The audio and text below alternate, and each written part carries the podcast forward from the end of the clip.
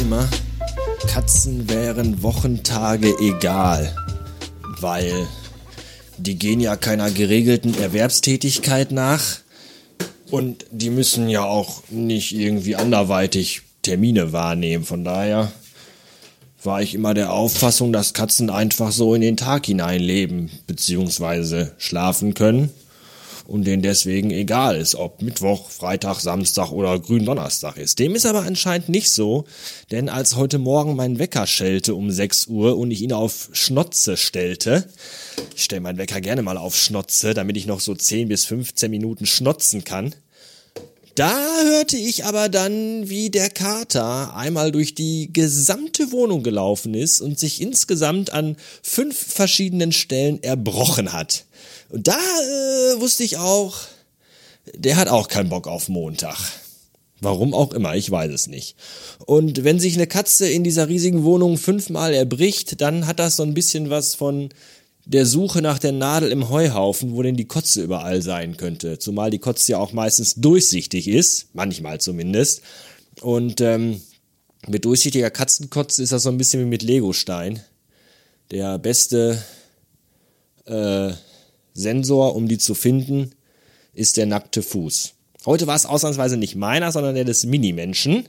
Denn äh, ich stehe ja immer um 6 Uhr auf, damit ich noch ein bisschen was von meinem Morgen habe, weil um 7 Uhr steht halt der Filius auf, weil er in die Kita muss. Und dann stehe ich gerne so so eine Stunde früher auf, dass ich so ein bisschen noch Zeit für mich habe, dass ich in Ruhe meinen Kaffee trinken kann, ja, und mich auf den Tag vorbereiten kann und einfach so ein bisschen Ruhe noch habe, ja.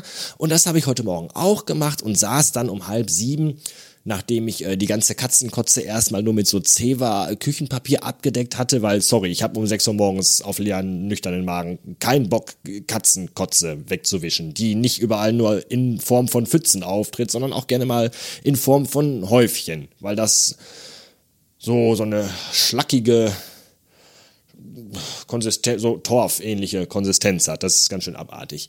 So, und dann saß ich da also am Wohnzimmertisch und trank meinen Kaffee, den ich mir mit äh, Karamellsirup veredelt hatte und dachte mir so, mein Gott, ist das ein schöner, ruhiger Morgen, das ist ja wunderbar.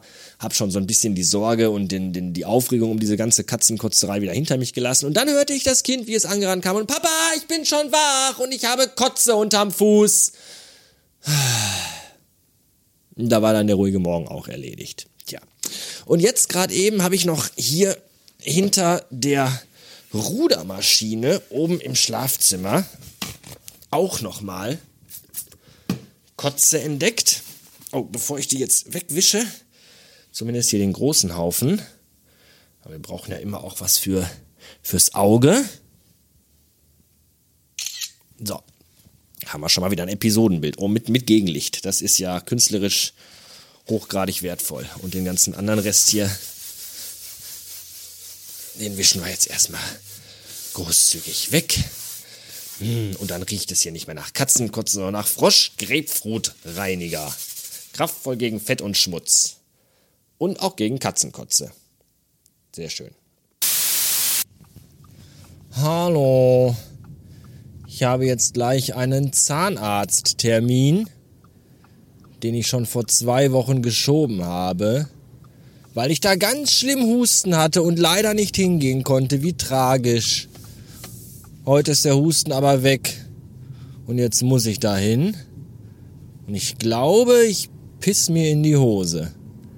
Weil ich habe keinen Bock auf Zahnarzt. Es ist eine Wurzelbehandlung und ich darf gar nicht daran denken. Deswegen versuche ich mich abzulenken, indem ich euch zum Beispiel davon erzähle, dass ich gestern El Camino gesehen habe, den Breaking Bad Film.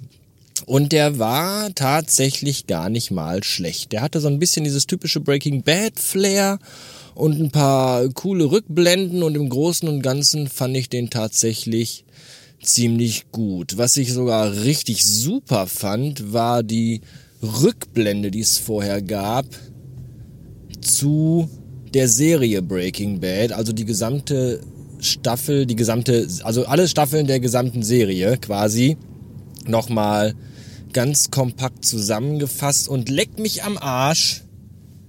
Da hatte ich aber Gänsehaut, weil, oh, das ist halt einfach die beste Serie der Welt.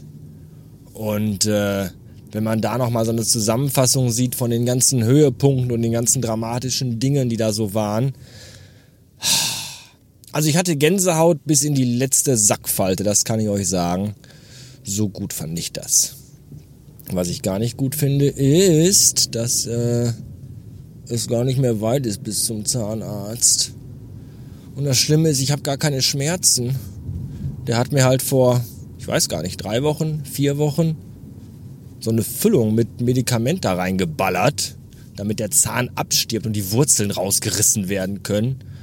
Und seitdem tut da halt nichts mehr weh. Und ich habe ja schon Panik, wenn ich zum Zahnarzt muss, obwohl ich Schmerzen habe. Und jetzt habe ich gar keine Schmerzen, seit zwei, drei Wochen schon nicht mehr. Und muss jetzt trotzdem dahin. Und das ist mindestens nochmal genauso schlimm. Ach, und Kacke, direkt vor der Tür gibt's auch noch Parkplätze. Kann ich ja noch nicht mal irgendwie noch ein ganzes Stück weit weglaufen oder so.